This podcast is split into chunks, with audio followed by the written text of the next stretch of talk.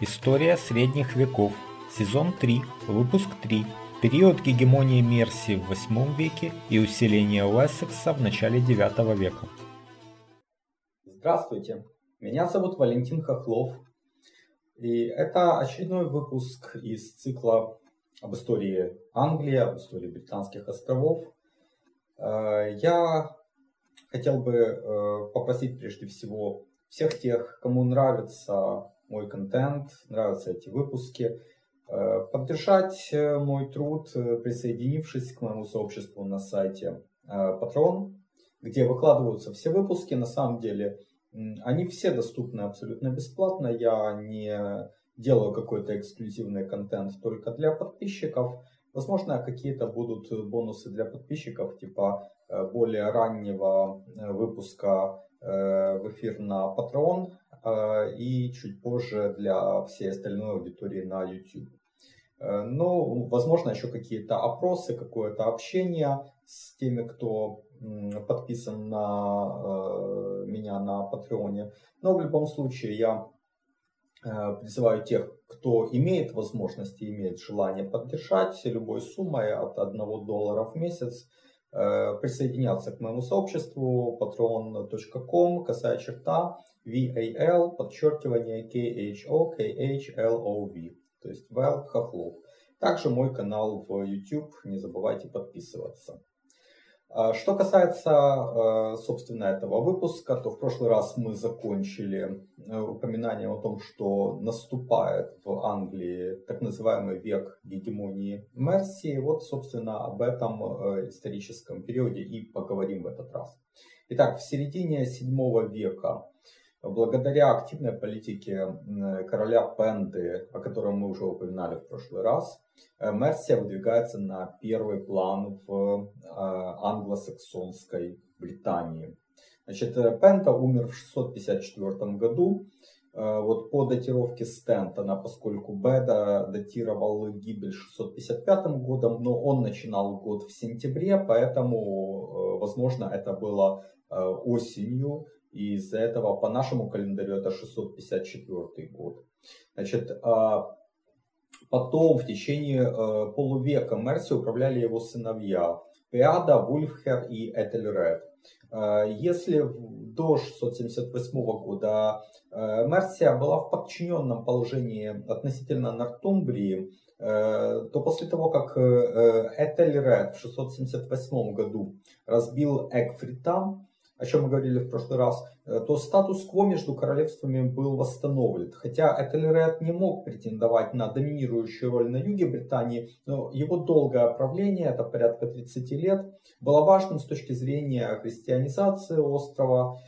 Э, значит, э, в 704 году король Этельред ушел в монастырь, и ему наследовал его племянник Кен, Кенред. Это сын Вульфхера. Он правил 5 лет, в свою очередь отрекся тоже от престола, отправился паломником в Рим. Ну, это очень популярная, судя по всему, в тот период была такая особенность. Вот э, в прошлый раз мы говорили, что два короля Уэссекса примерно э, в тот же период э, ушли паломниками в Рим. Итак, в 709 году трон Мерсии перешел к Кеолреду, сыну Этельреда. Его описывают как беспутного юношу, который не уважал церковь и умер безумным в 716 году. Но вот интересно, что в этой смене правителей мы видим, что престол переходил от брата к брату, а не от отца к сыну. То есть это более такая архаичная система престола наследия. А в 716 году на трон Мерси вошел Этельбальд. Он был внуком брата Пенды, э, которого звали Эова и, соответственно, троюродным братом предыдущих э, королей. Э, к слову, Кеолред э, при жизни э, изгнал его как потенциального соперника.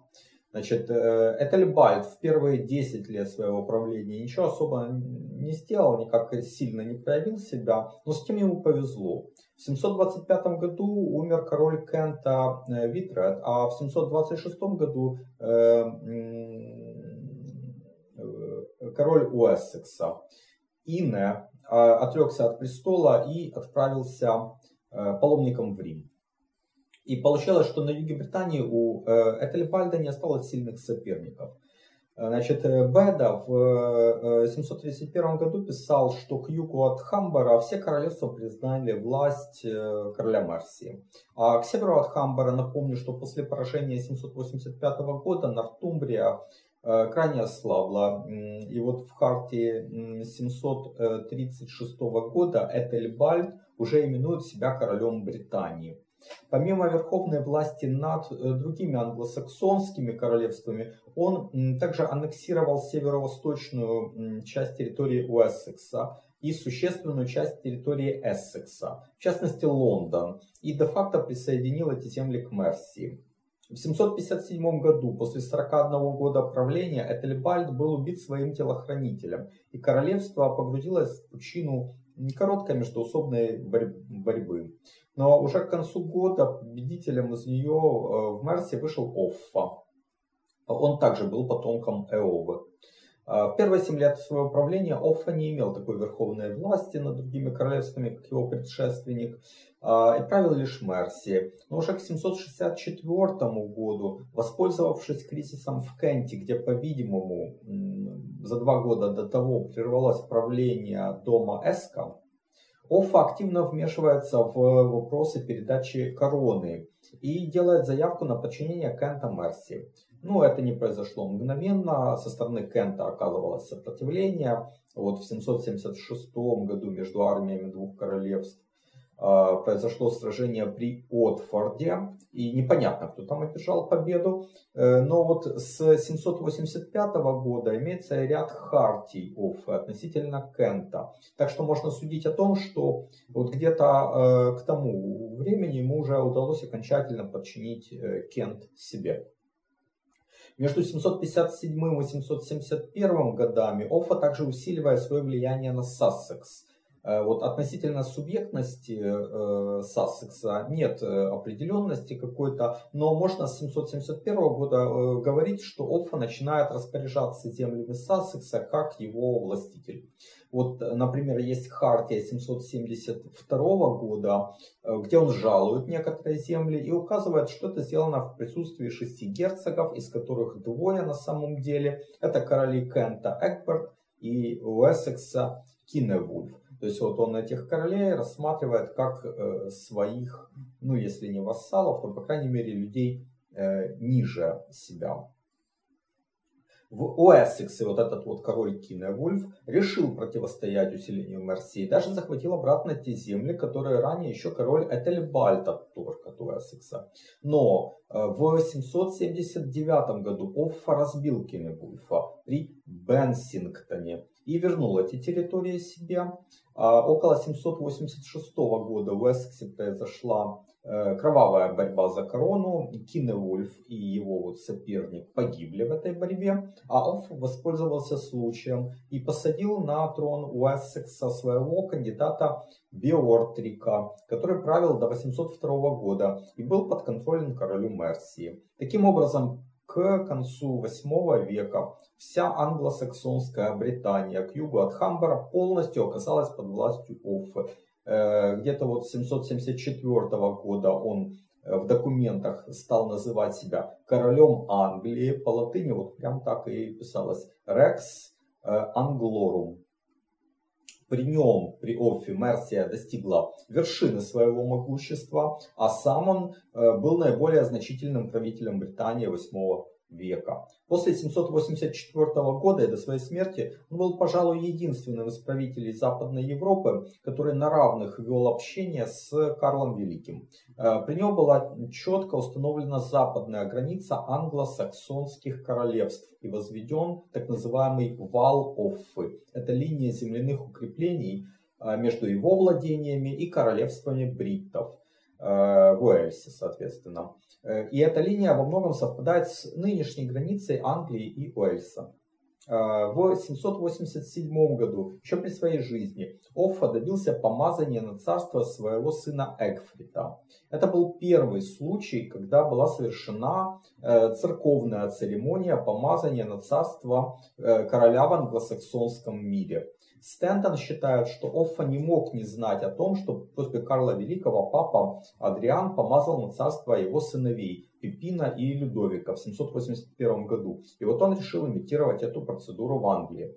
Э, в это время отношения между Оффа и Карлом развиваются весьма активно.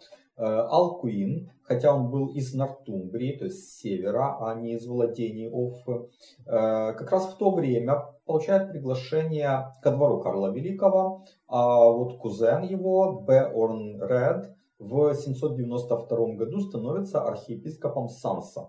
Около 789 года Карл Великий просит руки а, одной из дочерей Оффы э, для своего старшего сына и наследника Карла Младшего. Оффа, считая свой род более древним, чем род Карла Великого, отвечает, что это возможно лишь при условии, что Карл отдаст свою дочь Берту замуж за его сына Экфрита. Это привело Карла Великого в бешенство, и он разорвал отношения с Оффой, закрыл порты на континенте для англичан, и лишь долгие переговоры через Алкуина э, помогли впоследствии восстановить торговые отношения между королевствами. Э, в 796 году между Англией и королевством франков было заключено первое в английской истории торговое соглашение. Вероятно, это было то самое соглашение, заключение которого содействовал Алкуин. Э, можно сделать вывод о том, что между Англией и континентом э, к концу 8 века велась активная торговля, и король франков рассматривал закрытие портов как действенную меру по наказанию Оффы. Э, ну, в принципе, мы знаем, что эта вот торговля существовала еще и при поздних мировингах, велась на континенте через эмпории Кентавик и Дорестат, о чем мы говорили в конце вот цикла об истории средних веков, в конце первого сезона. Э, вторым свидетельством о том, что в правлении Оффы расцветает и расширяется торговля, являются монеты. Еще до Оффы э, известны различные монеты Восточной Англии. При Ине Уэссексе чеканились пенни, хотя некоторые историки считают, что само слово пенни происходит от имени Пенды. Э, тем не менее, именно в правление Оффы в Англии к югу от Хамбара широко входят в обиход серебряные пенни в том формате, в котором они просуществуют аж до короля Генриха III. Э, Стэнтон приводит также замечательный факт того, что Оффа даже думал чеканить золотые монеты по образцу динара халифа Аль-Мансура. Это 774 э, год. Э, потому что была найдена матрица для чеканки подобной монеты с надписью Offa Rex. Учитывая то, что в Европе того времени золотые монеты не чеканились, Стэнтон считает, что Оффа рассматривал их как платежное средство, которое могло бы быть интересно для арабских купцов. То есть между Англией и арабским миром в те годы э, существовала какая-то торговля. Король Оффа умер 26 июля 796 года на вершине своего могущества. Его сын Экфрид, который был помазан на царство еще при жизни отца, правил менее пяти месяцев и умер при непонятных обстоятельствах не позднее конца того же года. Э, престол Мерсии перешел к дальнему родственнику Кенвульфу. Можно сказать, что с этого начинается закат э, эры гегемонии Мерсии, потому что в самом конце правления Оффы даже Кент восстал, и у Кенвульфа ушло 10 лет на то, чтобы окончательно подавить это выступление и восстановить господство Мерсии над Кентом. Э, пока же он был занят э, этим, э, из-под влияния Мерсии вышел Уэссекс, где в 802 году умер ставленник Оффа, король Беортрик, а трон захватил Эгберт. Наконец, на севере, в Нортумде, еще в 796 году был убит король Ательред, женатый на дочери Оффы. И это Северное Королевство также вышло из-под влияния Мерсии. То есть конце века какое-то уже происходит Э, катастрофический такой, ну если не упадок, то э, падение престижа, влияния Мерсии. Э, но Кенвульф вел многолетнюю и довольно успешную борьбу за восстановление контроля над Кентом и вот он правил 25 лет Э, кроме этого, кроме вот восстановления контроля над Кентом, а также борьбой за восстановление утраченного влияния на Уэссекс и Нортумбрию, э, в его правлении произошли еще два э, важных события. Ну, первое связано со значительной внутрицерковной борьбой за структуру и контроль над церковью бывшего королевства Оффы. Дело в том, что этот король добился возведения епархии Личфилда в ранг архидиоцеза. Э, и таким образом стало два архиепископа в Кентербери, где и был изначально архиепископ, и новый архиепископ в Личфилде. Ну, еще был э, в Йорке на севере, но это не те земли, о которых мы сейчас говорим. Так вот, э, символично, что архиепископу Кентербери были подконтрольны диацезы на землях Кента, Сассекса, Уэссекса и Эссекса, включая Лондон. А вот архиепископу в Личфилде диацеза на территории Мерсии Восточной Англии. Э, значит, а архиепископ в Йорке контролировал, соответственно, диацеза на территории Нортумбрии. Э, Кёнвольф вообще хотел перенести кафедру Южного архидиацеза из Кентербери в более контролируемый им Лондон. Но эту борьбу он проиграл. В 802-803 годах Личфилд даже утратил статус архидиоцеза, и Кентербери стал единственной метрополией э, канонической территории, которая был э, весь юг э, острова, вот, вплоть до Хамбера.